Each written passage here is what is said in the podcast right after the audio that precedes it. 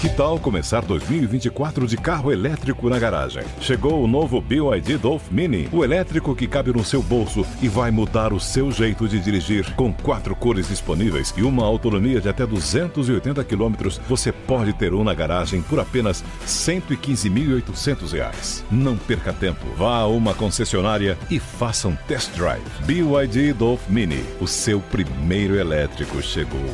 No trânsito, escolha a vida. It's time for today's Lucky Land horoscope with Victoria Cash. Life's gotten mundane, so shake up the daily routine and be adventurous with a trip to Lucky Land. You know what they say. Your chance to win starts with a spin. So go to LuckyLandSlots.com to play over 100 social casino-style games for free for your chance to redeem some serious prizes. Get lucky today at LuckyLandSlots.com. Available to players in the U.S., excluding Washington and Michigan. No purchase necessary. VGW Group. Void where prohibited by law. 18 plus. Terms and conditions apply. Linha de frente. Olá, estamos no último programa do ano. Eu sou Elaine Keller e agradecendo a sua audiência, a gente está começando o Linha de Frente, o último do ano. Olha que maravilha, não é? Muito bom o ano inteiro ter estado com vocês. Eu queria agradecer demais a audiência do Linha de Frente, agradecer demais as pessoas que me escreveram, que entraram em contato, que estão me seguindo nas redes, que estão curtindo o programa, elogiando. Muito obrigada, viu? E aqui na mesa tá comigo o Robson Farinazo, Tudo muito bom, obrigada. É. Porque, afinal de contas, esse programa, gente, é o último do ano e a gente vai fazer uma retrospectiva internacional, porque a nacional nós fizemos no Natal. Então, essa retrospectiva será internacional. E, infelizmente, nós vamos ter que falar de guerra. E o senhor tem que estar tá na mesa, né? Com a gente, sempre. Obrigado. Né? Ana Beatriz, queridíssima, a Cássio Miranda, pela primeira vez comigo aqui no Linha, né? Sim, é um prazer, Elaine. Prazer é meu. E a Olivia Carneiro, também pela segunda vez já com a gente aqui, né? Que bom, gente. Então é isso. Nós vamos passar com vocês os últimos dias e minutinhos desse ano de 2023 que deu o que falar no Brasil e no mundo. Bom, no mundo, infelizmente, a gente atravessou este ano com duas guerras, né?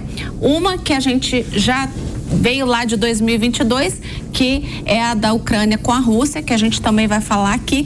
Mas esse ano, infelizmente, no dia 7 de outubro, né, comandos do Hamas se infiltraram no sul de Israel e a partir, ali a partir da faixa de Gaza, né, e executaram através de um massacre vários é, cidadãos que estavam ali numa festa, numa festa naquela região ali fronteira de Israel com a faixa de Gaza, estava tendo um festival de música, inclusive com o pai uh, na época do Alok, e aproximadamente é, é, mais de 10 mil pessoas já morreram, porque de lá para cá é, a gente teve um conflito muito intenso entre o grupo Hamas, e uh, Israel, né?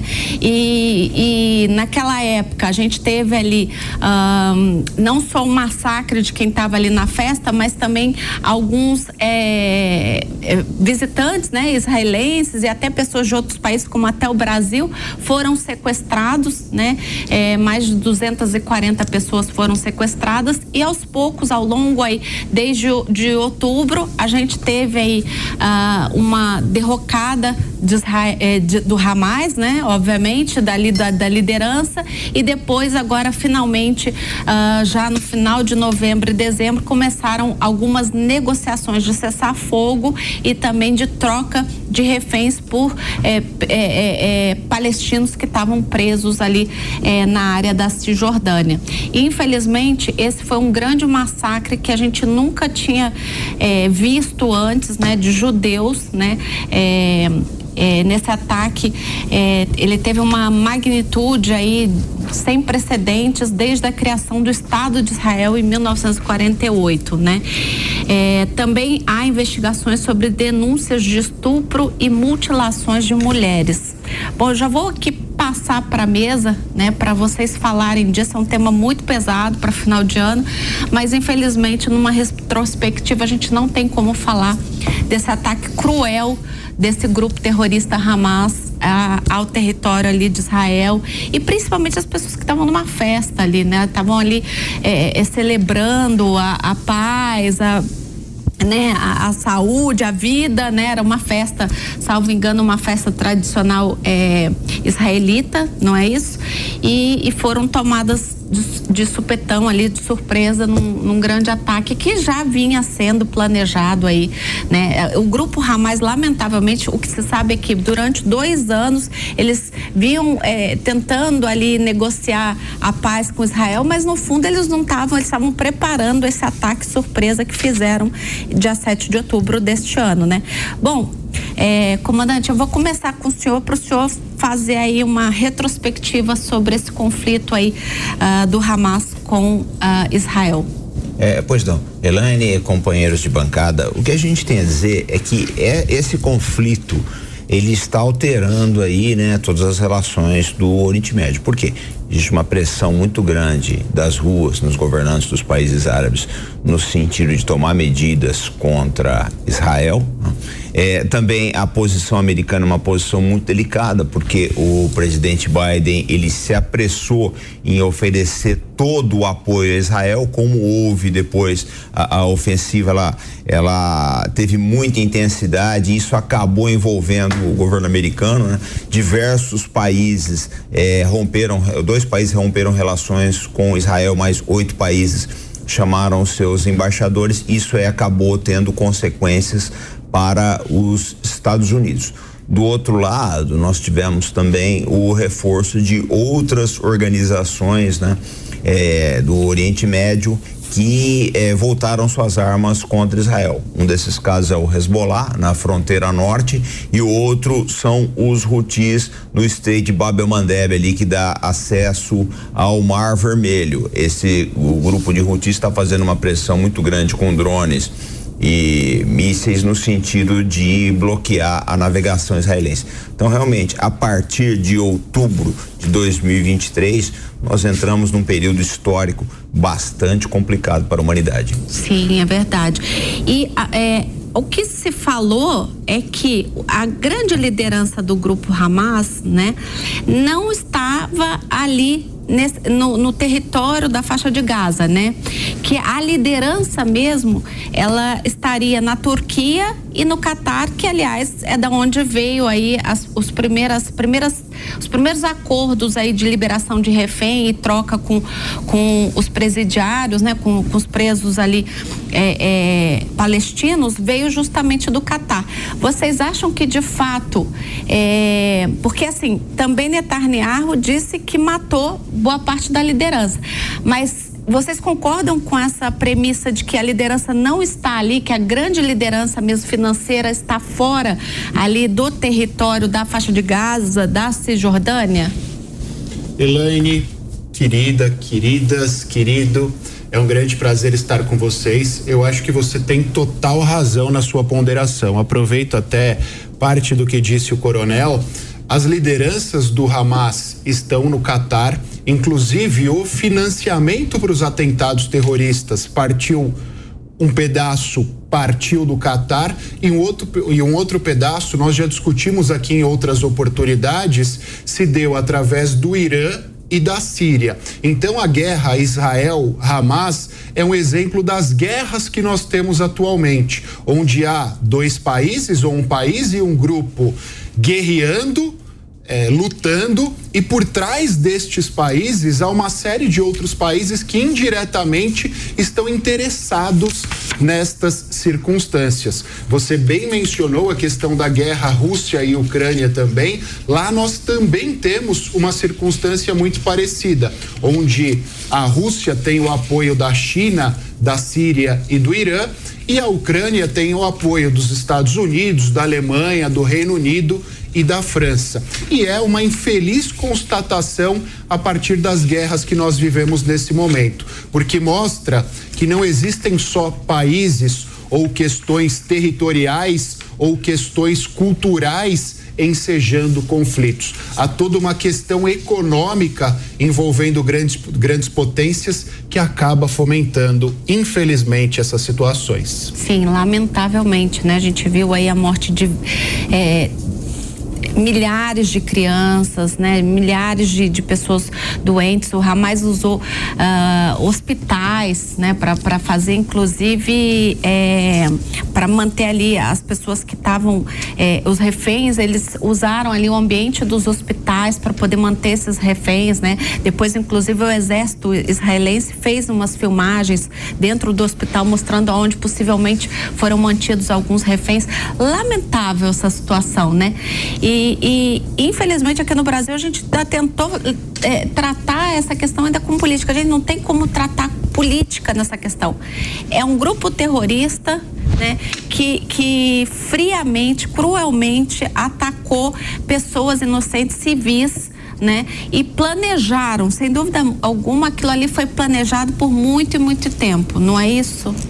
Aparentemente foi isso, foi planejado durante muito tempo pelo, pelo Hamas e deu abriu uma brecha para o pessoal mostrar um antissemitismo, né? Que a gente achava que já tinha acabado, que já tinha pelo menos é, se tornado um motivo de vergonha, mas não. Parece que um, algumas pessoas ainda estão abrindo espaço para manifestar o ódio, né, aos judeus. Sim, sim, infelizmente. Acho que é, existe uma questão, primeiramente, Elaine, obrigada por mais uma vez me convidar para estar Imagina aqui. que a gente ia terminar o ano sem você nessa mesa. E queria desejar para todos um feliz ano novo, é, que 2024 seja muito melhor para todos nós.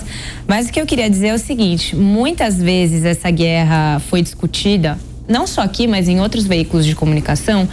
E fica em segundo plano o fato de que existem é, pessoas inocentes sequestradas, sendo, sabe-se lá, submetidas a quais condições e, e tudo em nome de uma vontade de um grupo extremista que parece não ter outra forma para é, é, fazer a sua razão. Sim, né? reivindicar né? o que eles acham que é seu de direito? Eu, eu parto de uma premissa muito básica de convivência, de sobrevivência. O coronel deve saber isso melhor do que eu. Mas é, a gente perde a razão quando a gente age de uma forma inadequada.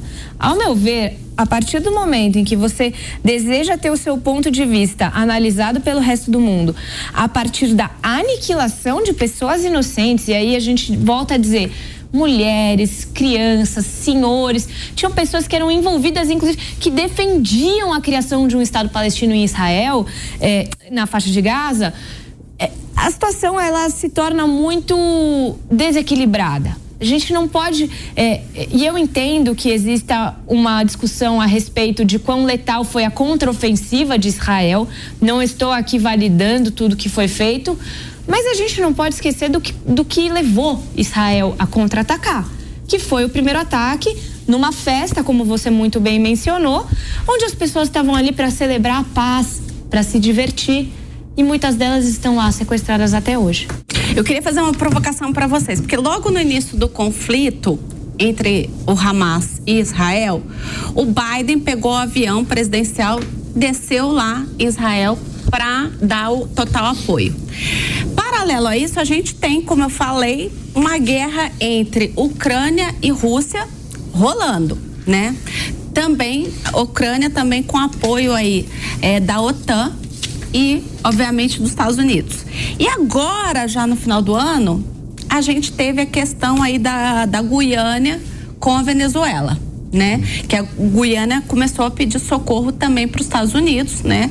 Por conta da eh, o Brasil se manteve inicialmente neutro e os Estados Unidos também uh, teve que se manifestar em apoio à Guiana. E aí o que a gente é, é, escuta, né? É, eu que não nunca fui muito essas questões de assuntos internacionais nunca foi uma pauta que, que, eu, que eu me debrucei muito e tenho muita propriedade para falar. Mas assim, o que a gente sempre estudou e sempre ouviu, inclusive desde a minha época de vestibular, é que os Estados Unidos, ele fomenta a guerra no mundo porque ele vive é, da indústria da guerra, né? Só que agora o que a gente escuta é uma quebra desse paradigma, é que os Estados Unidos estão com escassez de material bélico por conta de tantas guerras, de que ele não teria mais como, por exemplo, é, é, apoiar aqui a Guiana porque simplesmente ele não tem mais é, é, material, não tem estoque mesmo. Faz sentido isso ou é uma grande falácia? O que, que vocês acham? O, Elaine, é, houve aí, a questão é bastante complexa, né? Porque a partir do governo Reagan, no nos anos 80, houve uma, uma, financiarização da indústria de defesa dos Estados Unidos. Então o que acontece? Você tinha, por exemplo, uma, uma Lockheed que no papel ela vale X bilhões de dólares, em Wall Street ela vale isso daí. Na prática, ela não tem condições técnicas, nem né? por falta de, de, de facilities, né? De, de fábricas, de fluxo de matéria-prima, de mão de obra qualificada, ela não tem condições de entregar mercadoria nesse valor. Tá. Então, no papel, a indústria de defesa dos Estados Unidos é uma coisa. Na prática é outra. Quando a guerra na Ucrânia já estava ali com seis meses, mais ou menos, teve uma reunião, eu acho que foi na, na costa oeste americana, e diversos CEOs de, de, de, dos de, os presidentes das empresas de defesa disseram o seguinte: olha, o que o Pentágono está nos pedindo, nós vamos levar de três a cinco anos para concretizar. Por quê? Eu preciso contratar e treinar a mão de obra, eu preciso aumentar as minhas fábricas, eu vou precisar reativar certas, certas cadeias de suprimento. E o que é pior, eu preciso de um contrato me garantindo todo esse investimento para eu justificar para o meu board de investidores. Sim. E isso leva tempo. Então o que acontece? Você tem hoje um déficit muito grande, né? É, entre aquilo que a política externa americana está impondo aos seus militares e aquilo que a indústria de defesa pode entregar. Aí vamos olhar o outro lado. No outro lado, você tem uma indústria de defesa da Rússia trabalhando em três turnos. Você tem o Irã com inovações tecnológicas surgindo a cada seis meses, praticamente. A cada seis meses, a gente for olhar o, o, hoje em dia, o Irã está colocando um novo tipo de insumo militar né, no, seu, no seu plantel aí. Você tem a Coreia do Norte ajudando também e você não sabe qual é o. Que aliás vai lançar o satélite espião, né? Não, já, já lançou. Eles estão fotografando a Casa Branca, inclusive. Ah. Então, e, e, a Coreia do Norte, ela tem uma família de foguetes e mísseis que é a melhor coisa do Extremo Oriente, né? Então, o que que a gente a gente tem, né? Somar toda, se pegar todos esses esses acontecimentos aí batendo no liquidificador, você tem um mundo altamente desafiador nos próximos anos. Sim, eu imagino. E os Estados Unidos está preparado para isso? Não, de forma alguma. Isso aí não sou eu que estou dizendo, tá? A gente tem que olhar assim as declarações das autoridades americanas, né? Se você for olhar é, certas declarações de autoridades do Pentágono, eles têm vários problemas. Um dos grandes problemas americanos, isso está aparecendo todo dia nos, nos boletins do, do, do, Departamento de Defesa, é o problema de recrutamento. O jovem americano não quer mais servir. O exército americano está com um déficit de 30 mil militares. São de mais 30 mil soldados. Seria equivalente aí a seis ou sete brigadas a menos, porque você não tem quem possa mobiliar. Tem esse problema logístico que eu já falei para vocês. E em paralelo a isso, eu vi uma declaração outro dia do Carlos Del Toro, que ele é um dos dos magnatas aí do Departamento de Defesa americano, ele falou uma coisa que é uma grande verdade, né? Ele era, né?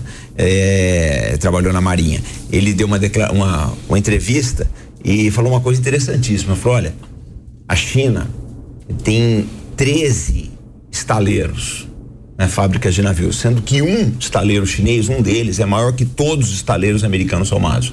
Então, além dessa musculatura industrial enorme que a China tem, há um fator agravante que um navio chinês ele custa de um terço ou um quinto do preço do navio americano. Aí qual é a saída que está se propondo, né? É, não, nós vamos, autor, vamos mudar a lei, porque pela lei americana a Marinha só pode comprar navios fabricados nos Estados Unidos. Eles estão querendo mudar a lei para poder comprar navios na Coreia do Sul, que poderia, em tese, em tese, né, é, alcançar a corrida naval do chinês. O problema é o seguinte: você até pode fabricar navios, mas as pessoas continuam não querendo servir na Marinha dos Estados Unidos. Caramba. Então, é, é, é certo dizer que os Estados Unidos criou uma cobra que agora vai picar ele mesmo? Eu acho que quando a gente olha para as guerras que nós temos nesse momento, isso é muito simbólico. Porque, primeiro, Hamas financiado pela Síria, Irã, indiretamente Rússia e China. Rússia, financiada por si mesma, além da ajuda da China, da Síria e do Irã. Coreia do Norte, Rússia, China, há sempre o mesmo pacotinho, inclusive aqui na América do Sul, a Venezuela. Ela é insuflada por esses países, ao passo que a Guiana é defendida pelos Estados Unidos. Eu não sei, Eli, se propriamente os Estados Unidos criaram uma cobra que vão picá-lo, mas fato é que os Estados Unidos não tiveram nas últimas décadas a mesma vontade, não se estruturaram da mesma forma que a Rússia e a China fizeram pagaram para ver, né? Pois é, e aí então vamos entrar agora na, na temática aí da, da, da, guerra entre a Ucrânia e a Rússia, né? Em janeiro desse ano ainda, o exército russo, reforçado por 300 mil reservistas e apoiado por paramilitares do grupo Wagner, passa a atacar particularmente a área do Donbass no leste da Ucrânia. Em maio, Moscou revidou a captura da cidade de Bakhmut. Bakhmut, né? Bakhmut, isso. isso. Ao final da batalha mais longa e sangrenta desde o início da invasão da Rússia em 24 de fevereiro de 2022. Ou seja, mais de um ano depois, porque isso foi em maio, né? Uhum.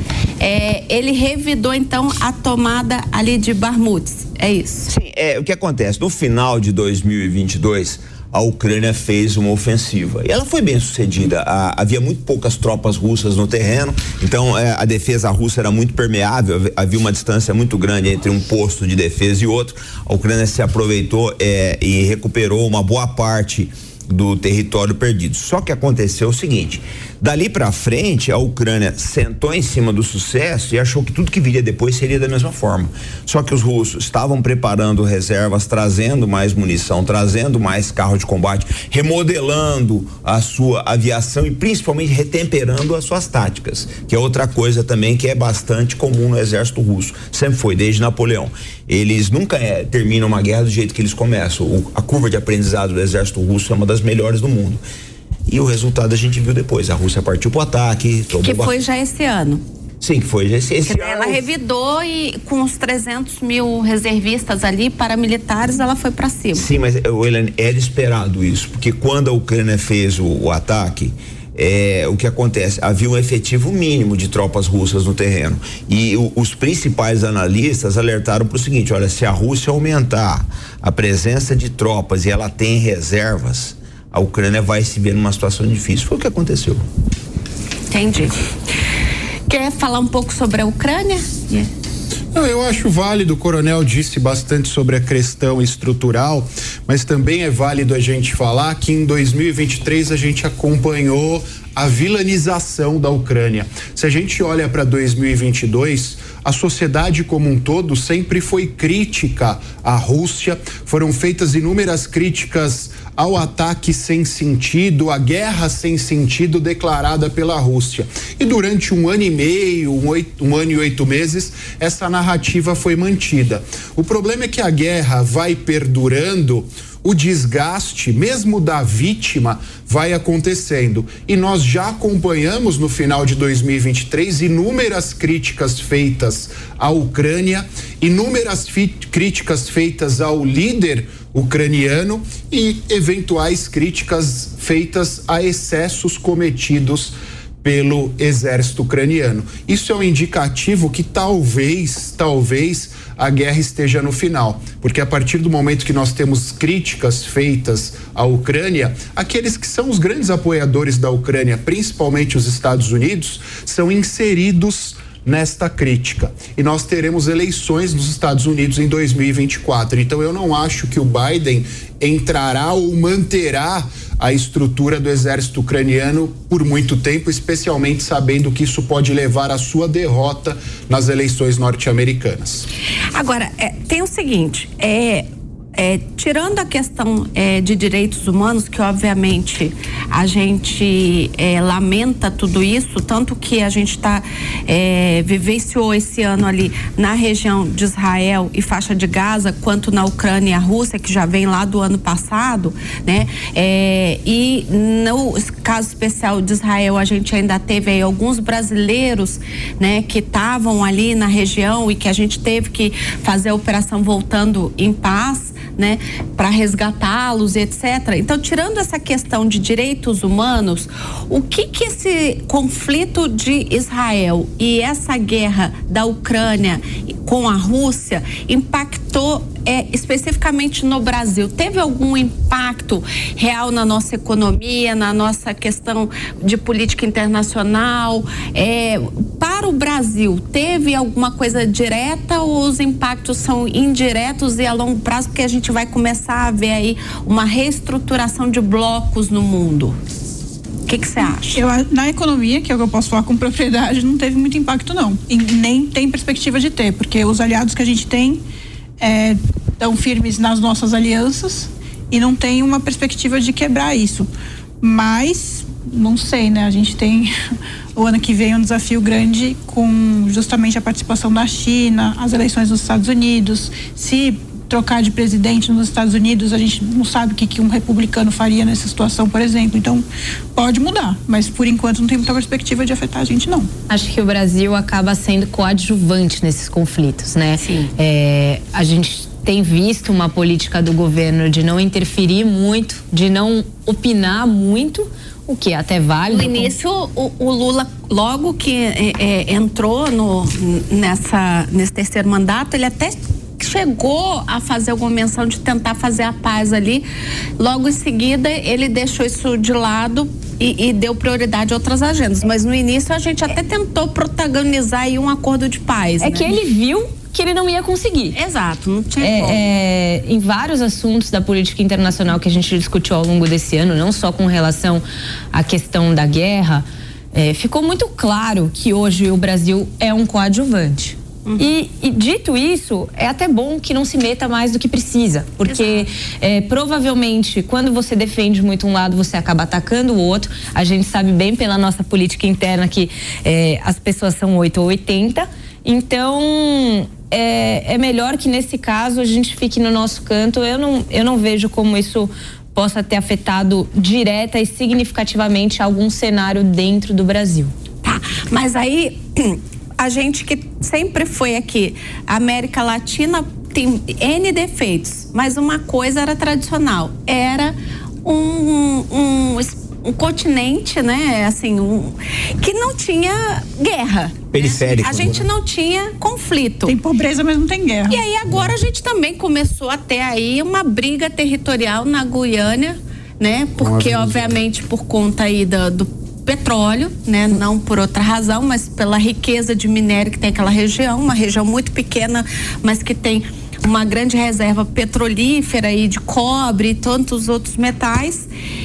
E aí, mas né? aí. Isso impacta o Brasil. Eu acho que, do, sob, sob o ponto de vista das relações internacionais, da geopolítica, Ucrânia, eh, Israel, a nossa posição de neutralidade não afeta em nada o nosso dia a dia.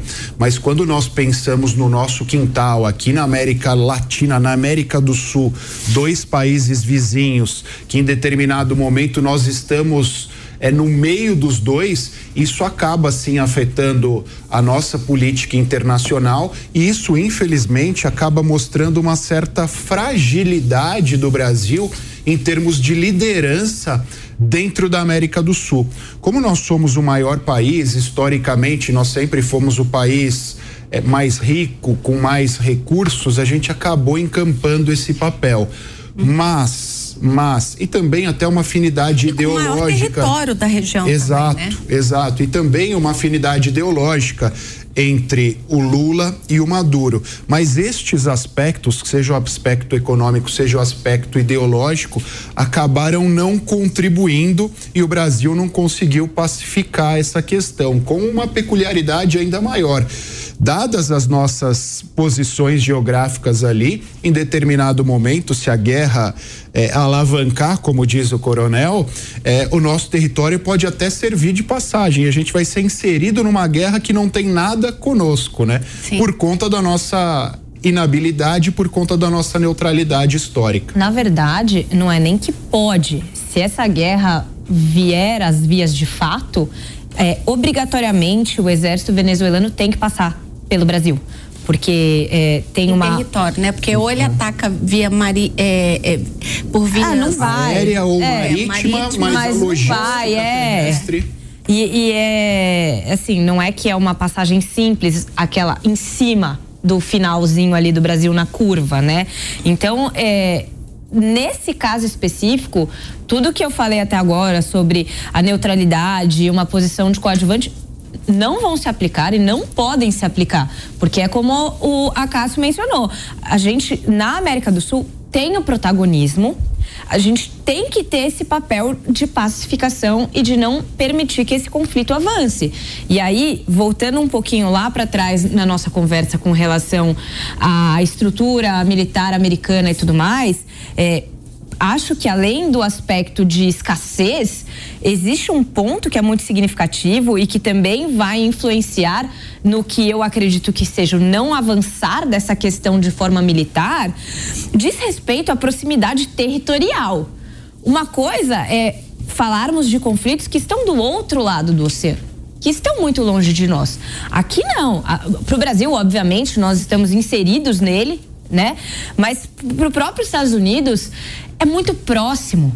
É, é, não é interessante, sob nenhuma perspectiva, ter um conflito é, real, militar, no quintal. Sim. Agora vamos lá. Vamos fazer a mãe de Ná. Judy was boring. Hello. Then Judy discovered ChumbaCasino.com. It's my little escape. Now Judy's the life of the party. Oh, baby, Mama's bringing home the bacon. Whoa, take it easy, Judy. The Chumba life is for everybody. So go to ChumbaCasino.com and play over 100 casino style games. Join today and play for free for your chance to redeem some serious prizes. ChumbaCasino.com. No purchase necessary. Void prohibited by law. 18 plus terms and conditions apply. See website for details. É, como é que vocês acham que no final de 2024 nós vamos estar tá noticiando esses três conflitos? Começando pelo senhor, que já sei que é meio mãe de Ná, que já Não, não, não. É, Já é- provou é, ser aí mãe é- de Ná. Aí o, o problema aí, o que você está me perguntando é cálculo holístico ultimado em tendência esotérica. É, CHUTE, né? Posso, posso. Mas estou lhe dando uma licença aqui Não, mas, poética para eu- baixar a mãe de colocar- Ná. co- colocar uma coisa importante que é um gancho do assunto anterior, tá? Eu acho que essas duas guerras elas revelaram é, algumas fraquezas que nós temos aqui no Brasil. Um delas, uma delas é a dependência de fertilizantes. Porque a nossa sorte foi que o governo anterior se acertou com a Rússia e com a, e com a Belarus, no sentido de fornecer fer- fertilizantes para o Brasil, né? A coisa foi normalizada, senão nossa agricultura ia ter momentos difíceis. Ah, Nós tá, não temos. É um absurdo. Então, então aquela questão que você falou que na economia nem peronomútil, mas Não, fosse é, não, não abalou, não houve abalo. Mas poderia. Mas por conta disso. É, é, o, o problema é que a gente nunca olha, a gente só passa a, a tranca depois que o ladrão entrou, né? Agora parece que estão acordando, vão fazer. E é, uma fábrica de fertilizantes, não sei, parece que tem qualquer conversa dessa aí. E a outra é o seguinte. O porto de Eilat, no sul de Israel, que dá acesso ao Golfo de Aqaba, né, na extremidade sul de Israel, está praticamente parado. Por quê? Porque mais ao sul, os Houthis, né, um, movimento guerrilheiro eh, de origem xiita apoiado pelo Irã no Iêmen, eles estão atacando navios de bandeira israelense e interromperam a navegação. Agora, você para para pensar o seguinte: como é que um grupo como os Houthis, que são uma guerrilha, né? uma guerrilha, guerrilheiros de sandália mascadores de cate, tem mísseis com mil, mil e quinhentos quilômetros de alcance, nós não temos isso no Brasil. Quer dizer, é, na verdade, esse grupo guerrilheiro, que não é nem um ator estatal, eles têm armas mais avançadas do que toda a América do Sul. Então, eu acho que essas duas guerras, eles dão alertas importantes para o Brasil, né? no sentido de que a gente precisa ter a nossa independência de fertilizantes, nós precisamos investir em armas mais avançadas. A Ucrânia sofreu muito porque ela fechou as suas fábricas de armamentos, ela tinha mais de 250 ar- fábricas aí, fechou todas, e eu acho que a gente não está dando essa importância aqui no Brasil. Mas o que você perguntou de Isso, conflitos futuros, Vamos lá. Olha que você acha que a gente vai estar tá falando sobre esses três, esses três conflitos em 30 de dezembro de 2024? Se forem só três, né? Porque Pelo pode, amor de Deus, pode... a mãe de Ná mesmo. Te, teve é três golpes de Estado na África que nós nem estamos mencionando ele. É verdade, é verdade. Três golpes de Estado aí, o pessoal falou que ia ter intervenção no no Niger e acabou que ninguém foi para lá porque não tinha, não tinha nem como fazer uma intervenção, né? não há como fazer. Agora, ô Helena, a gente tem que ser prático. É, é, o que o Acaso falou, né? O que que, qual vai ser o pêndulo? O que vai, vai dominar teu programa ano que vem? Vai ser as eleições americanas, ninguém tem dúvida disso. O Biden não vai poder entrar na corrida eleitoral com o peso de duas guerras. Vamos chutar só, não vou nem falar Venezuela, vamos falar as que estão acontecendo. Ele não vai poder entrar com a guerra de Israel, a guerra da Ucrânia que deu errado, todo mundo está vendo agora, né? Ele não vai poder fazer essa corrida aí essa corrida eleitoral com essas duas guerras. Ele vai ter que resolver alguma. Se vai surgir outra no caminho, não sei. Eu preciso lembrar uma coisa. Historicamente, ele é do Partido Democrata. Historicamente, dois presidentes americanos do Partido Democrata que estavam com uma guerra, estavam no seu primeiro mandato com uma guerra, acabaram não disputando a eleição. São eles: Harry Truman em 1952 com a Guerra da Coreia e Lyndon Johnson em 1968 com a Guerra do Vietnã.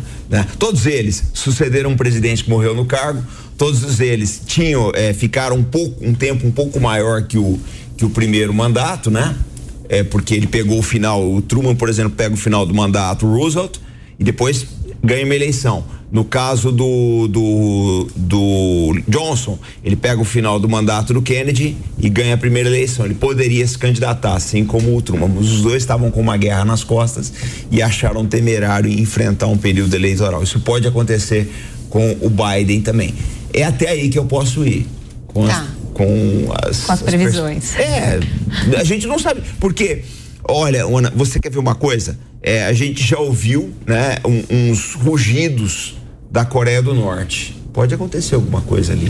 É, me preocupou porque tanto a Coreia do Norte como a Coreia do Sul, é, é a Coreia do Sul também já está na correria aí desse míssil espião, não é isso? Sim. A Coreia do Norte, o senhor disse que ele já, já colocou lá para espionar, inclusive, a Casa Branca, mas a Coreia do Sul também é, tratou de correr atrás do, do seu é, satélite espião. Mas ele, a Coreia do Norte tem armas nucleares, a Coreia do Sul não tem, né? Isso é uma Entendi. diferença enorme. Nossa, o senhor está muito mandando E a Coreia mesmo, do Sul e a Coreia do Norte.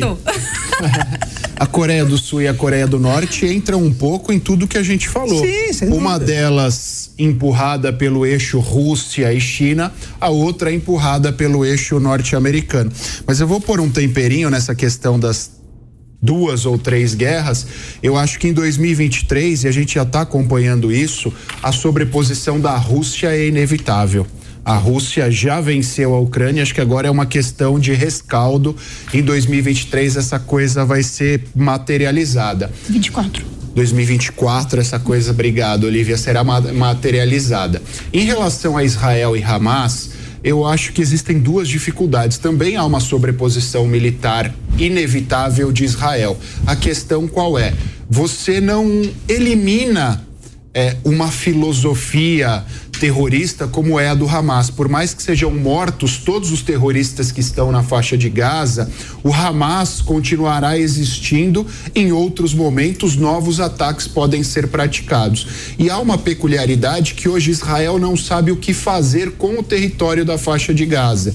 Por quê? Essa autonomia que foi dada já ficou comprovado que para a segurança, para a soberania de Israel, ela não é suficiente. Então Israel tem o caminho da intervenção, tem o caminho da realização de novas eleições. Então há uma dificuldade quanto à gestão do território da faixa de Gaza. Por isso que eu acho que ali nós não teremos uma solução em 2024.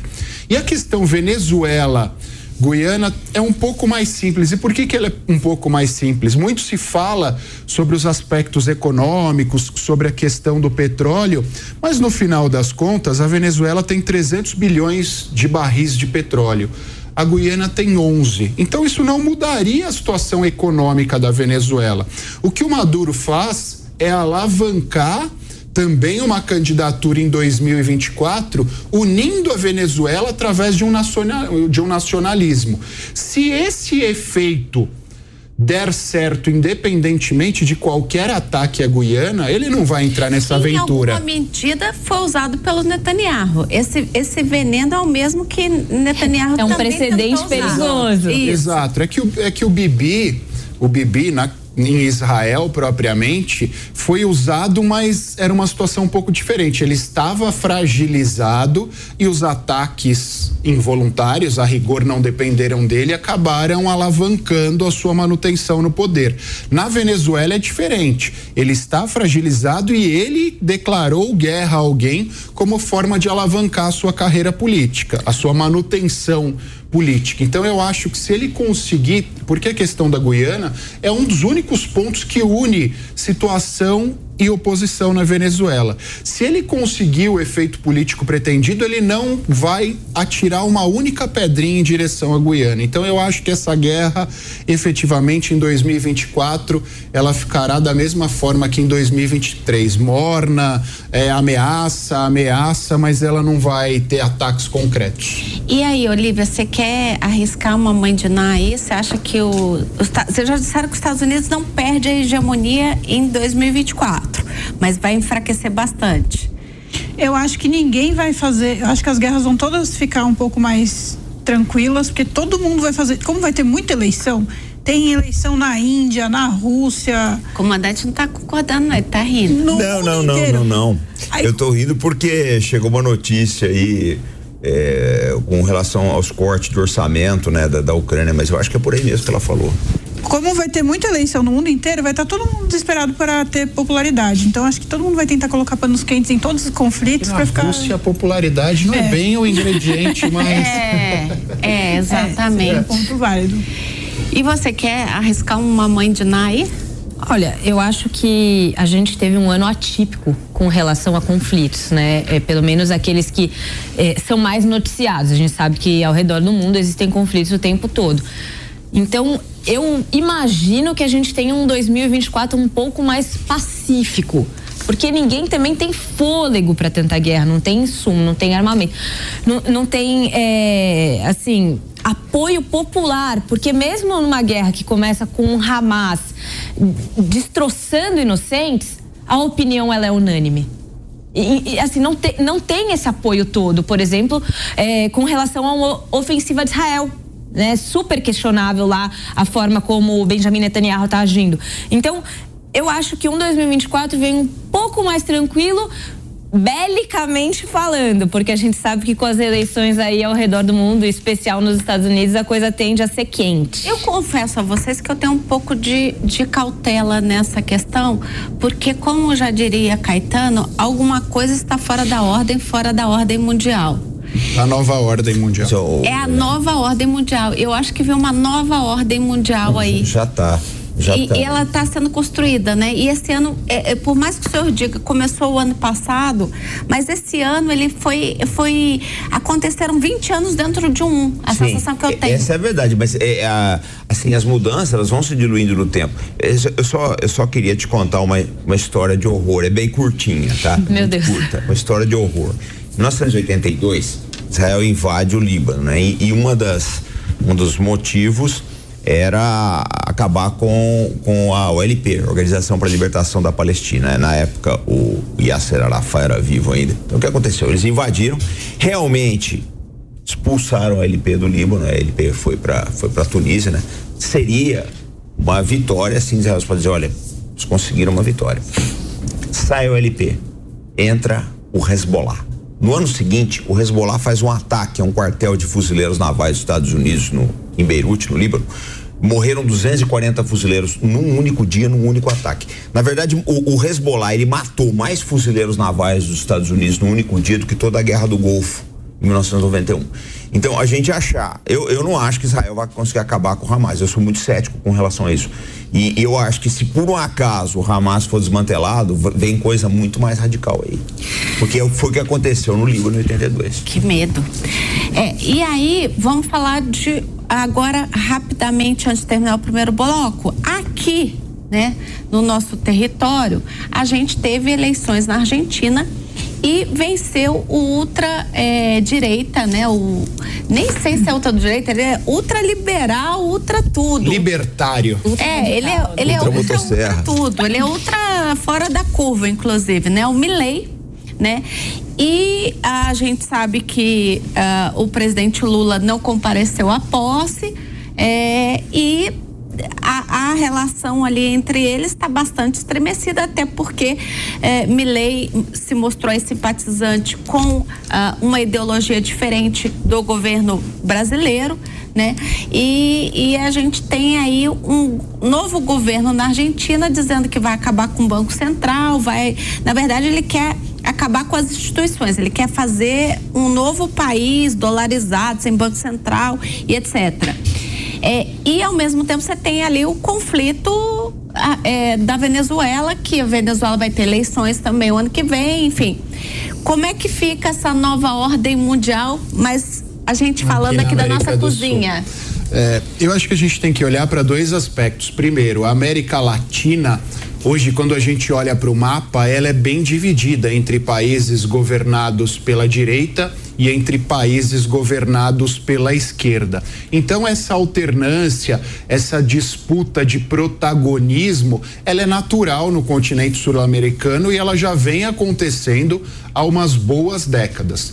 No que diz respeito ao Milley, eh, ele se autodeclarou anarcocapitalista, libertário, mas no final das contas, eu acho que ele é uma direita diferente dessa direita com a qual nós estamos acostumados, a direita do Trump e a direita do Bolsonaro, porque um libertário na essência, ele defende liberdade, libertar, liberdade em todos os aspectos, não só nos aspectos econômicos, mas nos aspectos relacionados à vida propriamente. Então ele é favorável ao Inclusive aborto, aos, aos costumes, porque Exato, a gente exatamente. chegou a discutir muito isso aqui na Jovem Pan. É, só para complementar o que você está falando, que o, o, Bolsonaro, por exemplo, é de direita, mas nos costumes Sim. ele é muito conservador, né? Sim.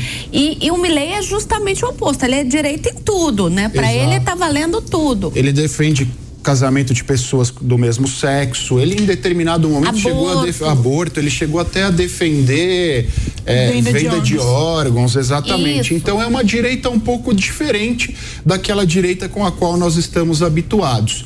Mas, pensando na relação Lula-Milley, eu acho que os dois podem até não se gostar, podem até não concordar, mas eles serão os mais pragmáticos possíveis.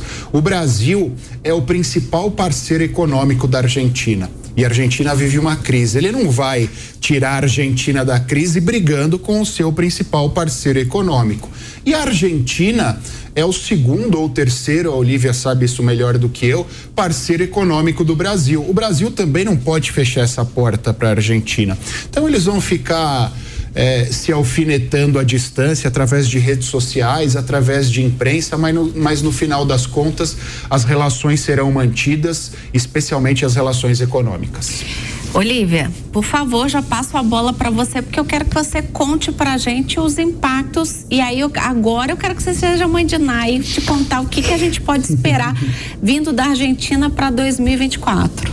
Eu acho que o Milei não vai nem alfinetar o Lula em rede social. Acho que ele vai arregar completamente e vai mudar completamente o curso do discurso dele e da postura, porque não, não, não existe outra opção. Ele já vai passar por um período muito difícil para fazer o que ele quer fazer de cortar gasto. Então a, a, economia argentina já vai passar por uma situação de maior fragilidade ainda, conscientemente, para conseguir melhorar depois.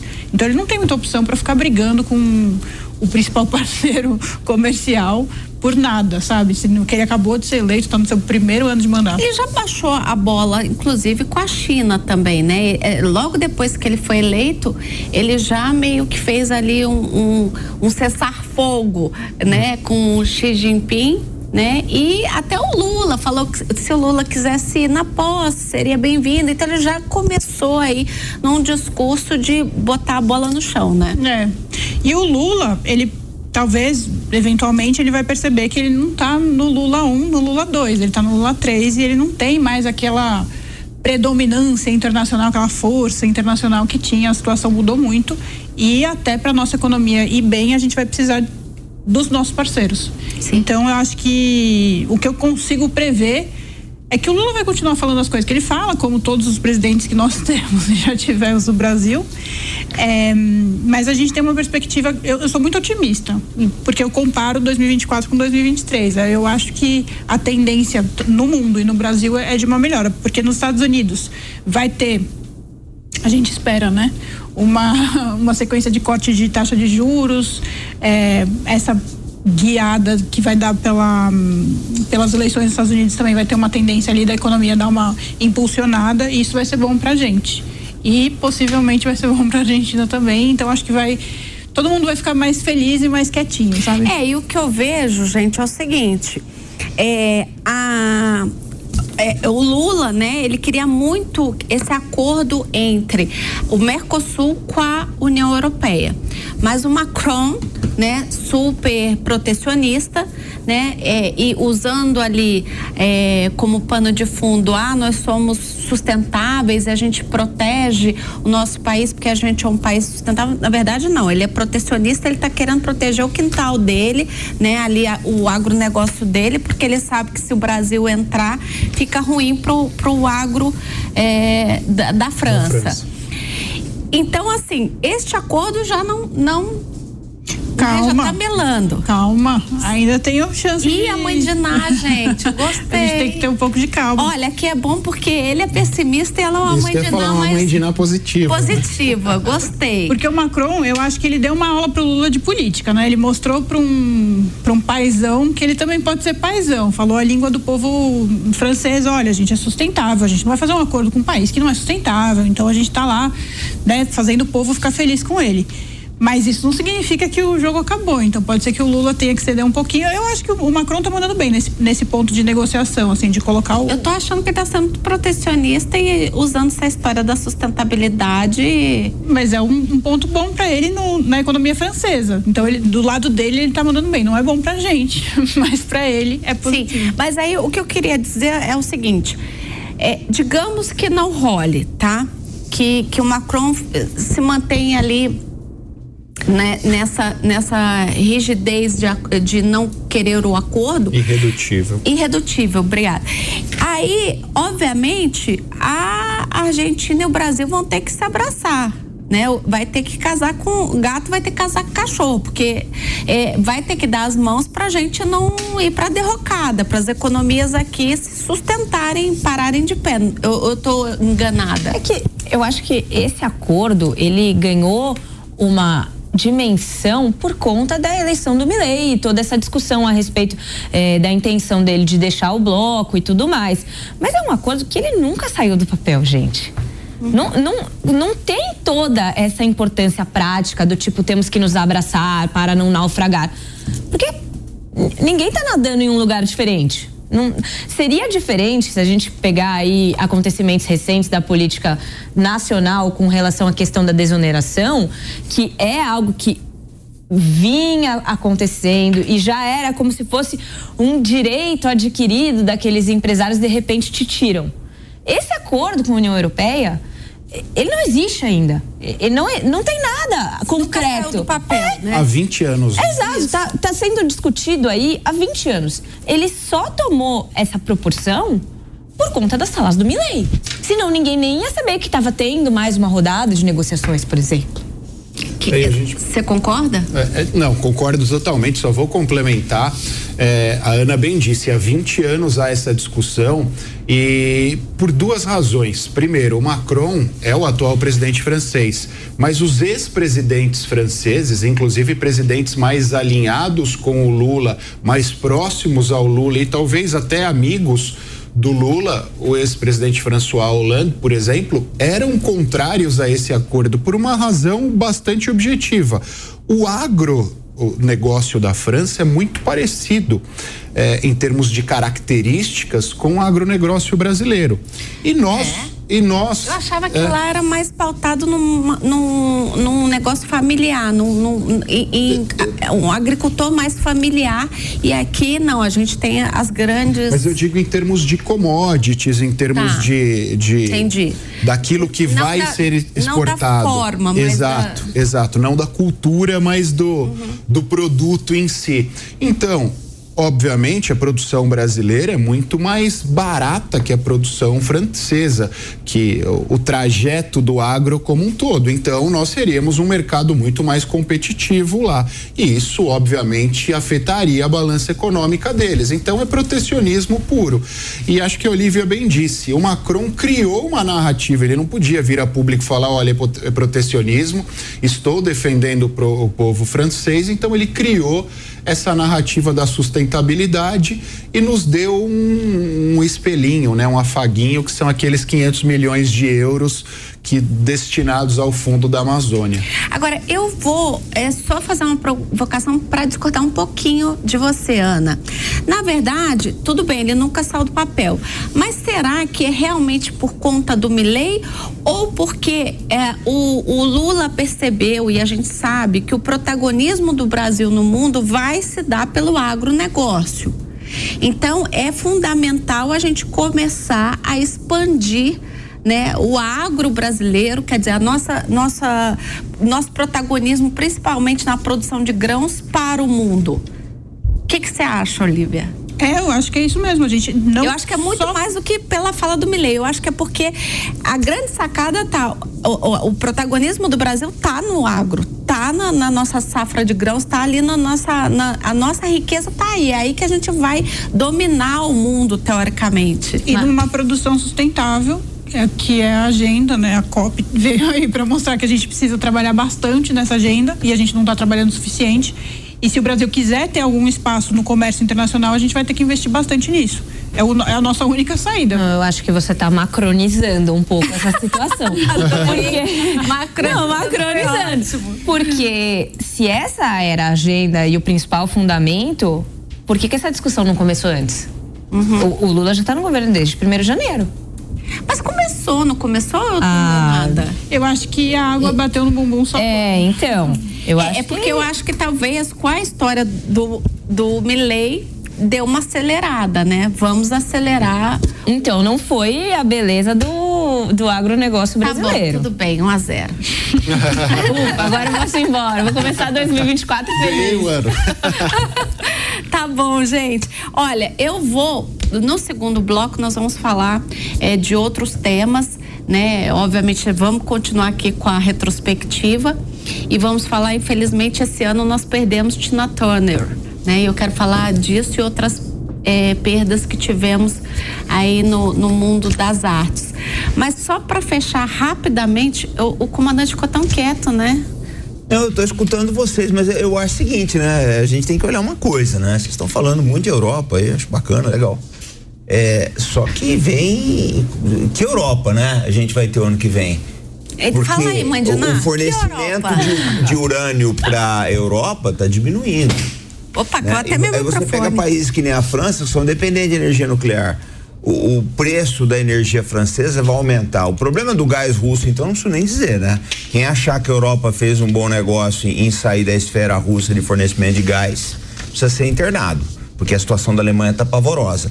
E, e, nós temos o, o, outro lado também, que agora a Rússia se tornou o principal fornecedor de urânio para os Estados Unidos. Arábia Saudita né, e Rússia ainda não se acertaram, mas eles continuam buscando um corte de petróleo para segurar preço. Eles têm medo do preço descer muito em virtude da recessão. Então, gente, eu não sei se o ano que vem a Europa ela se mantém todo esse protagonismo, não. Eu acho que Pacífico vai começar a pesar para o Brasil. É? Não sei, né? É a, a tendência. E outra, Helena, eu vou te dizer uma coisa: tá um rufar de tambores é, muito grande aí na Europa com relação a provável fim da guerra da Ucrânia. O pessoal está falando, é, porque agora o Putin não vai parar na Ucrânia. Tem gente falando o Putin vai parar em Portugal. Isso é bobagem. Isso é besteira. Isso aí é conversa do pessoal para ganhar dinheiro em cima da venda de armas. Quem vai pagar, quem vai pagar esse aumento nos gastos de defesa é o consumidor europeu, é a economia europeia. Eu quero ver como é que isso vai ficar também. Porque, você quer ver um negócio? Hum. A OTAN recomendava 2% do PIB investimento de 2% do PIB em defesa. Sabe qual era o único país da Europa que cumpria isso? A Polônia. Muito bem, agora o resto vai ter que cumprir. Em paralelo, você tem os Estados Unidos querendo arrastar a Europa para uma aventura no Pacífico. Né? Já tem fragata alemã é, flanando ali no Mar do Sul da China. Isso tudo vai impactar. Eu não vejo assim, não sei se a Europa é, ela vai ter um, um, um, um ano um ano fácil não, hein? Vem mais uma previsão em 2024. É, você sabe que você está falando isso, né? E eu estou brincando aqui, brinquei o, o, bloco inteiro sobre Mandiná, mas eu vi é, esses dias aí em algum desses portais de notícia uma vidente que parece que acerta bastante coisa e ela disse que em 2024 vai ter um atentado terrorista na Europa. Tudo bem que falar isso aí é mais ou menos como falar que vai morrer alguém, né? É. Com Olimpíadas. Mas, mas tem Olimpíadas, né? É. Voltamos com a retrospectiva internacional aqui no nosso último linha de frente de 2023. E antes de, de, de, continuar aqui nos temas, eu queria agradecer muito ao pessoal da AACD. Esse ano a gente participou do Teleton né? E aí eles mandaram agora no final do ano esse presente pra gente tão, tão fofinho, né? Uma caixa tão bonitinha, né? O projeto Teleton também que a gente esse ano participou com muito carinho. Obrigada ao pessoal da ACD. Bom, vamos voltar aqui para nossa pauta. Agora vamos falar, infelizmente, das perdas que nós tivemos no mundo artístico internacional.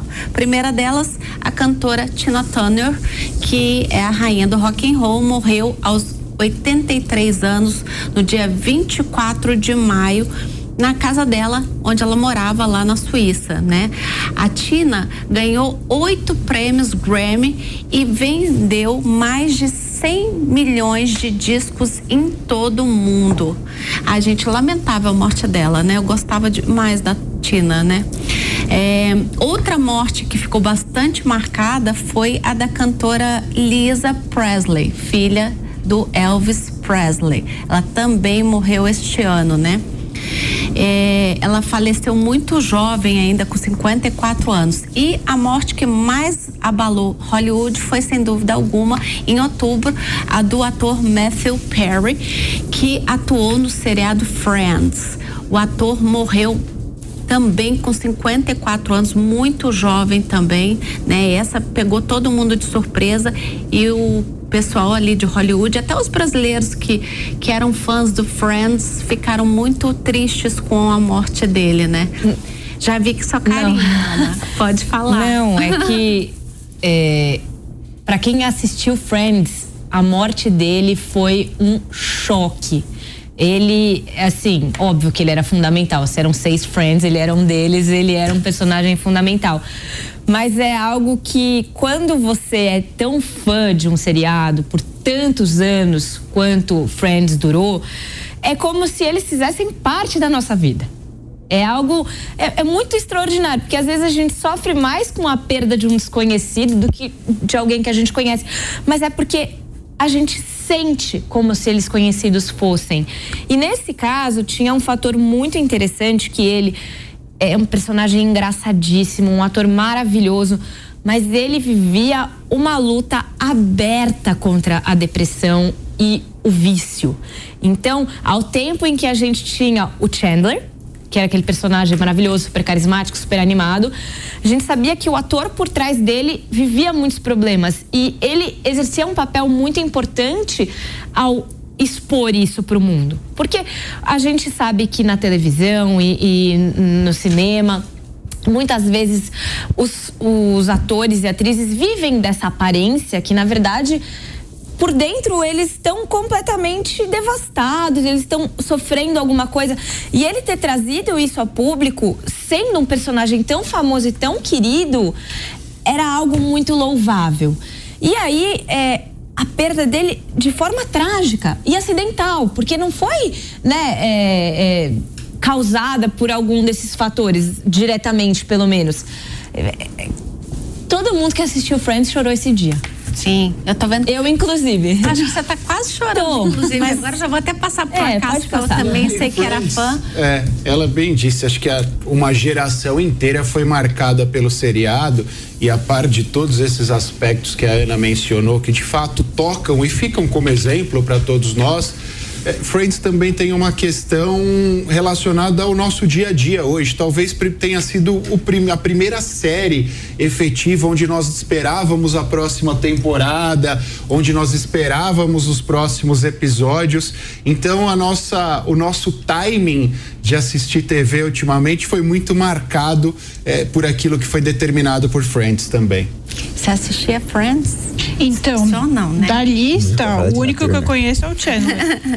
eu sei que a Tina, quem é a Tina Turner, mas se você me perguntar uma música Nossa, agora eu me senti Que maravilhoso! Não, mas olha, olha só. comandante, ela acabou com a gente. Você pode fazer o contraponto.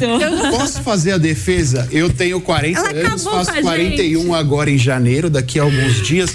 O primeiro filme que me marcou e a trilha sonora do primeiro filme que me marcou, Mad A Max, música. com a música da Tina Turner. E a música do We Ayrton don't need Senna. another É isso que eu ia falar, é isso que eu ia falar. Tem uma ligação muito grande da, da Tina Turner com o Brasil, que é a música Simple the Best. Simple Sim, the Best, que que ela fala do, música. que o pessoal usou no funeral do Senna, né? E, e essa música acho que ela diz muita coisa do Senna, né? Simplesmente o melhor.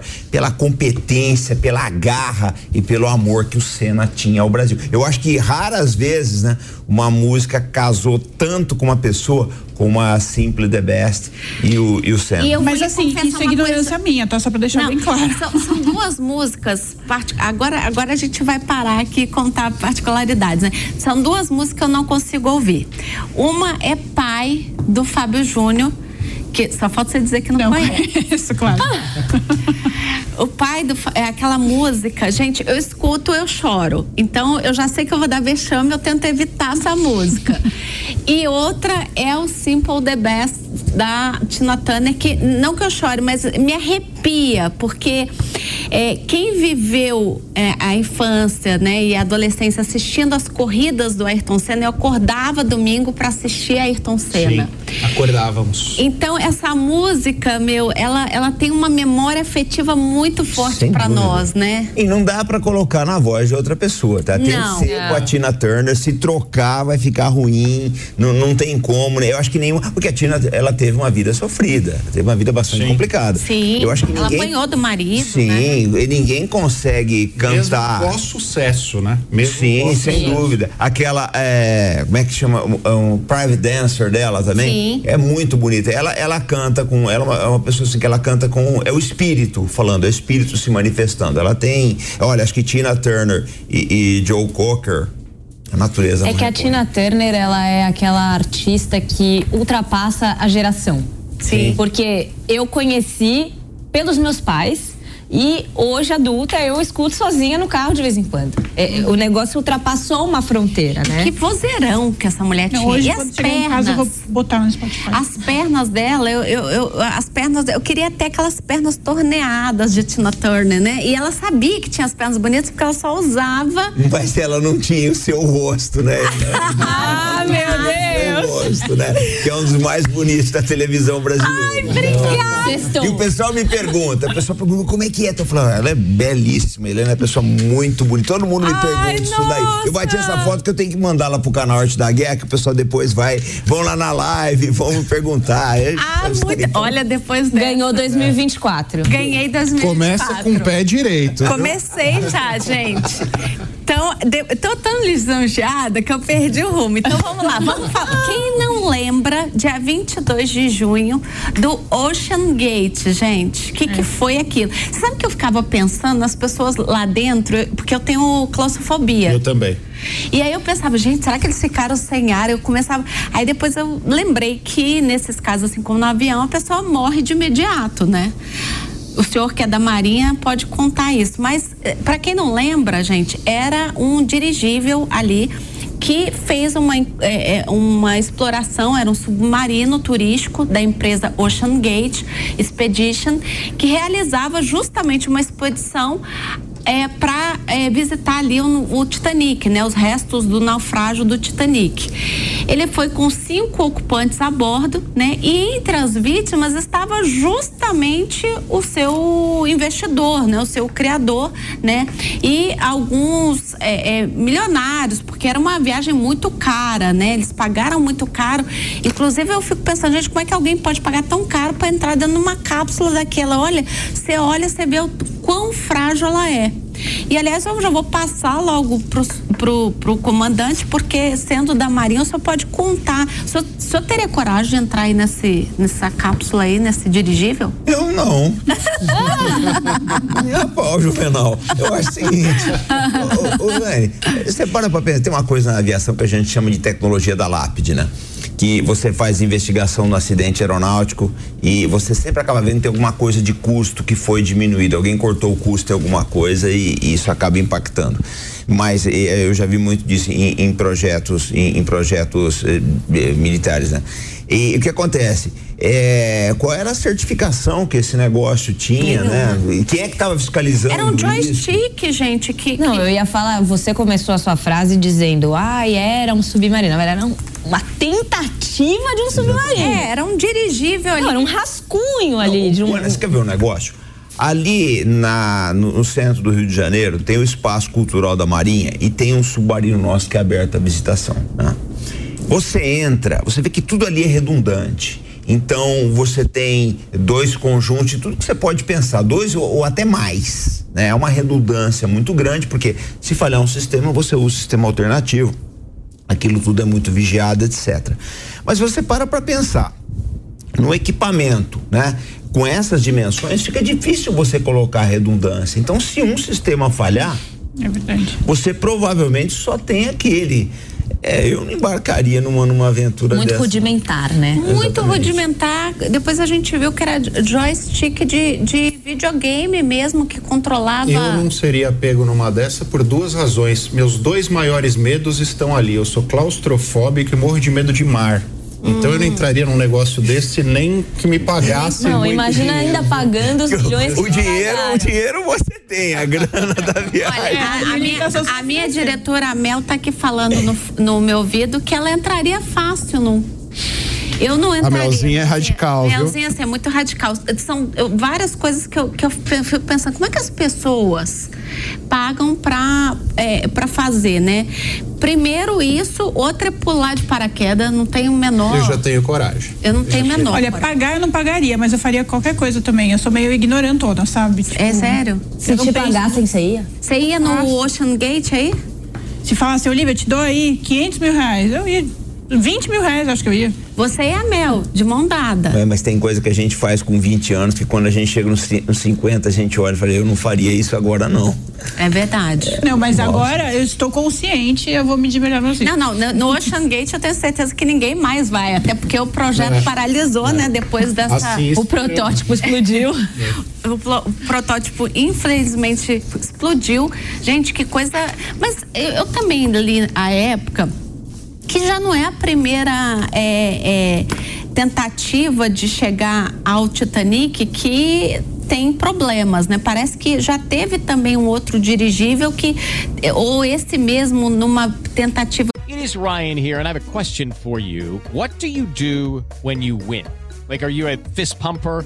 A woohooer, a hand clapper, a high fiver. I kind of like the high five, but if you want to hone in on those winning moves, check out Chumba Casino. At ChumbaCasino.com, choose from hundreds of social casino style games for your chance to redeem serious cash prizes. There are new game releases weekly, plus free daily bonuses. So don't wait. Start having the most fun ever at ChumbaCasino.com. No purchase necessary. BGW. Void were prohibited by law. See terms and conditions. 18 plus. De primeira viagem dele, ele teve um problema ali. Ah, eu acho que foi ele mesmo que quando ele fez a primeira viagem. Agora tô me dando a história. o Jack tá chamando. Quem? o Jack. Ah, é, do Titanic. Nossa, desculpa. Mas é, ele chegou a ficar um tempo incomunicável. Foi até uma repórter, não sei se do BBC. Sim, né, nas foi... primeiras viagens. Né? Isso. Né? É. E aí ele ficou um tempo incomunicável, mas aí eles conseguiram é, é, voltar ali, restartar o sistema. Quer dizer, já estava dando sinais de que a coisa não ia muito bem, né? É, pra mim a única coisa que. Não, que idiota que eu vou falar, né? Mas a única coisa que não faz muito sentido é ir visitar o Titanic. Eu não vejo muito sentido nisso. Tipo, por que, que você quer visitar um negócio? Mas tem muita morbidez no ser humano, né? É. Tem muita morbidez, Olivia, no, nas pessoas, né? Não, é uma uma tragédia que, da mesma forma que a gente estava falando de Friends agora há pouco, é uma das mais famosas e emblemáticas do mundo, Mas né? Isso, filme, eu isso preciso- atrai curiosidade demais. E se você tem esse dinheiro sobrando e já tem ali um, um genezinho da, da vontade de É, fazer se, algo por exemplo, diferente. Você ou a Mel tem a grana, É. o convite pra ir, vocês tinham ido. Ainda bem que vocês não estavam lá, porque senão eu tava sem diretora. Não é? é isso. Gente, esse ano também, em 29 de abril, foi divulgado que pela primeira vez na história a Índia ultrapassou a China em termos de população, de acordo com a projeção das Nações Unidas. Essa é a primeira vez que os chineses deixam de ser a nação mais populosa do mundo. A estimativa da ONU contabilizou 1,428 bilhão de habitantes na Índia e 1,425 bilhão na China. As Nações Unidas contabilizaram as populações dos países, contabilizam as populações desses países desde 1950. E desde então, a China sempre foi apontada como a campeã na população. Agora a Índia ultrapassou. Curioso isso, né? Porque a Índia também vem crescendo na economia, não é não, Olivia? Não só na população, mas a economia ali da Índia está despontando também, né? A, a Índia ainda tem mais potencial de crescimento, tem, como está no estágio menos avançado, né, tem mais potencial de crescimento do que a China. Mas eu não sei por quanto tempo isso vai durar e também não sei se a, se a Índia está organizada o suficiente para ter um crescimento como o chinês, né? Mas, enquanto tiver mais população, a tendência é que produza mais, porque tem mais mão de obra e mais mercado consumidor. Então, a China, eu gosto dessa briga de China e Índia, assim, eu gosto dessa corrida. Eu ia até tocar nesse ponto, né? E nós, por conta dos BRICS, temos vínculo com os dois, né? O que pra gente é importante economicamente também. né? sim. Pena que eles não comem. Ai, gente, como eu vou fazer uma piada horrível? Mas pena que eles não comem carne, porque a gente poderia exportar mais pra eles. Exato. É, mas Exatamente. você levantou uma coisa interessante. Eu vejo, mas às vezes o pessoal fala, ah, não, a gente tem que alternar o, o, os- o mercado da soja, não pode ficar de- só dependendo da China. Eu falei, bom, tudo bem, então você vai ter que convencer o, o, o indiano a incluir soja, né? Porque na verdade o chinês não come a soja, acho que é para alimentação animal, né? Sim. Mas você vai ter que jogar, inserir isso aí na economia da Índia. Não dá para fazer, né? As pessoas acham que a economia, né, Olivia, ela, que ela, ela dá cavalo de pau. Não, não é assim, né? A gente consolidou o mercado chinês ao longo de décadas. É difícil mexer nisso agora, né? É verdade. Agora, em relação é, à economia, aí já tem crescido. E, e em relação à qualidade de vida, qual dos dois países vocês acham que está mais bem pontuado? Porque a, população é, é bem complicada. Ali na China você tem. É que é muito difícil. Desculpa, que Não, vai lá, vai é lá. muito difícil de você falar em qualidade de vida. Porque são é, meios de vida muito diferentes dos que a gente está acostumado Sim, aqui. do Ocidente, né? Então, muitos dos hábitos dessas duas populações, para nós, soam completamente absurdos. Né? Só você pegar as cerimônias de cremação, por exemplo, que existem na Índia. O casamento de vários dias. O casamento. Ou, por exemplo, na China, que eles comem carne de cachorro. A gente aqui fica horrorizado com essa situação. Então é difícil da gente comparar, porque obra, o que eles fazem lá já soa estranho para nós. Já soa algo não qualitativo. Mas na verdade é cultural. É cultural, exatamente. Exatamente. E a gente tem que olhar especialmente para o caso da China. Quando a gente fala em qualidade de vida, talvez as circunstâncias econômicas hoje, a China é uma superpotência, sejam melhores. Mas sob o ponto de vista dos direitos humanos, da democracia, dos direitos civis, dos direitos políticos, a, a China não é, tá longe de ser um exemplo. Uhum. Então, é difícil a gente falar qualidade de vida para para uma população que está inserida numa situação como essa, né? Eu tenho, eu confesso que eu tenho dificuldade nessa nessa correlação. Sim. Bom, gente, agora a gente vai para o nosso quadro queridinho do ano. A gente perguntou para o doutor Danilo Costa sobre uma pergunta que chegou para nós. A pergunta que chegou para nós foi o seguinte: é sobre a questão das blitz de lei seca, né? É realmente, é fato ou é fake que divulgar os locais de blitz policiais da lei seca na internet, seja por aplicativo, ou seja por grupo de mensagens de amigos, enfim, ou postar nas redes sociais, olha, tá tendo uma blitz aqui na rua tal, tomem cuidado. É fato que isso é crime, que você divulgar uh, uma blitz, você pode estar tá incorrendo uh, num crime. E aí o doutor Danilo Costa, né, que é, da, é, é membro da OAB lá da Bahia, justamente para a área de trânsito, nos respondeu e a gente vai rodar para vocês. Você já deve ter se deparado com mensagens em aplicativos alertando para uma blitz policial em determinado local ou ainda informações em grupos de aplicativos de mensagens. Mas, em razão dessas mensagens, vários órgãos de fiscalização passaram a publicar a notícia de que o indivíduo que divulga essas informações estão incorrendo no crime previsto no Código Penal no artigo 265, que tem a possibilidade de pena de reclusão de 1 um a 5 anos. Respondendo à pergunta acima, entendemos que sim, é crime. Mesmo que a lei atual não seja tão cristalina, o artigo do Código traz um rol de exemplos e a Blitz é sim um serviço de utilidade pública, tornando a conduta típica, já que com a divulgação se protegem os criminosos que furtaram ou roubaram veículos, que clonaram veículos automotores e aqueles que estão dirigindo embriagados, que também hoje são previstos como criminosos. Então, todas essas condutas impactam diretamente na segurança pública, na segurança viada, viária e na preservação de vidas. Além disso, nós teríamos os critérios morais relativos a essa conduta de quem avisa que está ocorrendo a blitz. Mas aqui estamos abordando somente uma visão jurídica do assunto.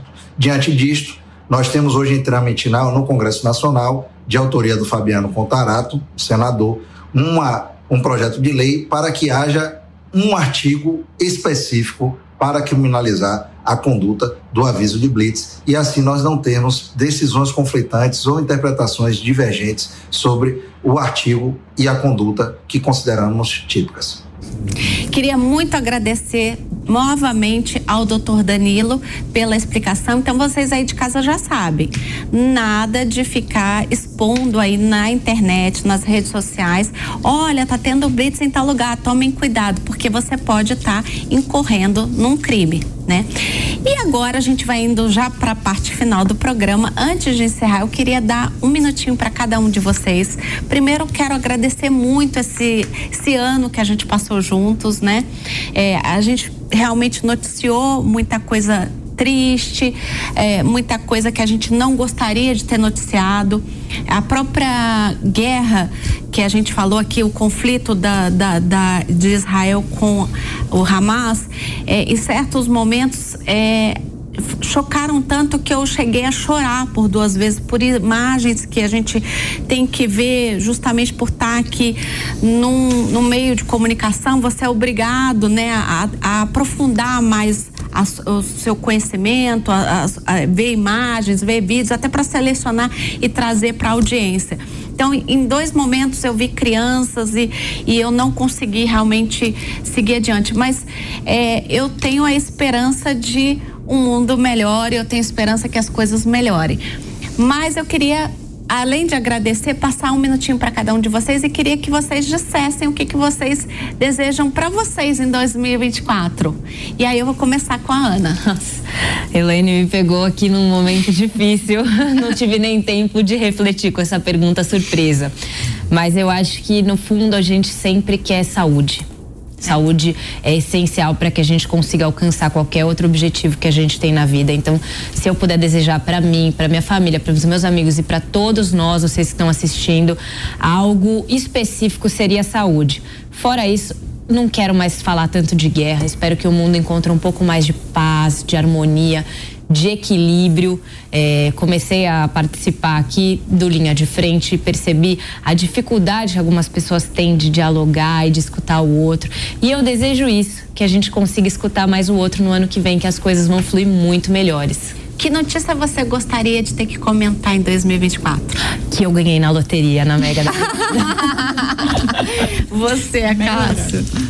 Elaine, eu acho que você é um pouquinho utópico, mas no final todos nós seremos. E final do ano, Natal, eu acho que são boas datas porque elas acabam aflorando na gente esse sentimento positivo, esse sentimento de renovação, acabam aflorando uma esperança que é natural a todos nós. Então, eu desejo que 2024 seja um ano melhor do que 2023, que principalmente os nossos líderes coloquem a cabeça no travesseirinho e pensem em soluções positivas, especialmente aqueles países que estão em guerra, que eles tenham soluções pacíficas, porque no final das contas, quando a humanidade está em paz, todos os outros problemas são facilmente superáveis. Comandante, um minuto para o senhor. Posso só falar? Claro. Eu queria comentar em 2024 o tricolor campeão paulista, campeão da Libertadores. Não devia ter deixado. Comandante, eu também quero. Esse um minuto para o senhor. Não, eu, eu, só queria que o, o Brasil olhasse mais para o Brasil. Eu, eu, eu bato muito na tecla que às vezes a gente briga por problemas que estão acontecendo do outro lado do mundo, gente. E a gente parece que quer, quer internalizar essas coisas, quer trazer isso aí, né, pro nosso rol de problemas. Acho que nós já temos Exato. problemas demais. Eu acho que a gente precisa olhar mais para o Brasil, para essa coisa. Se vocês querem efetivamente mudar o mundo, trazer a paz para a Ucrânia, trazer a paz para Gaza, né, trazer a paz para Guiana, você tem que começar com a paz aqui no Brasil. Acho que nós temos que ser o exemplo das coisas Exatamente. boas para esse mundo. Concordo. Nossa, falou por todos nós, inclusive nos nossos lares, né? Olha, Helene, só para terminar, eu vou te dizer um negócio para as pessoas que às vezes estão desesperadas, né, tão, tão tristes, tão deprimidas, eu, eu faço só cobertura de guerra, então é difícil, espiritualmente é uma carga muito grande pra gente, às vezes se reflete no físico, tem às vezes dores nas costas complicadas aí, mas eu queria dizer uma coisa para vocês, o tempo, a verdade e a vida, eles acabam revelando tudo, sabe, então eu tenho sempre esperança, Amém. o tempo e a verdade e a vida, não, não tem como superar, como, como deixar que essas coisas não acabem não se impondo e trazendo coisas boas pra gente. Amém. Olivia? Ficou difícil pra mim agora. É. é eu acho que, eu, eu acho não, o que eu desejo pra mim e pra quem me cerca é muita sabedoria, né? Pra saber lidar com os com as oportunidades e com os momentos difíceis. Eu tenho muita dificuldade, eu sou muito ansiosa. Então, para mim, sabedoria é o que eu preciso. E a notícia que eu gostaria de comentar são várias. Eu queria comentar notícias de, do Brasil colocando política pública baseada em evidência na prática e a gente parar de ficar discutindo ideologia, briga de partido político, falar de solução, sabe? Eu queria Sim. muito que a gente tivesse essa oportunidade no país. Sim.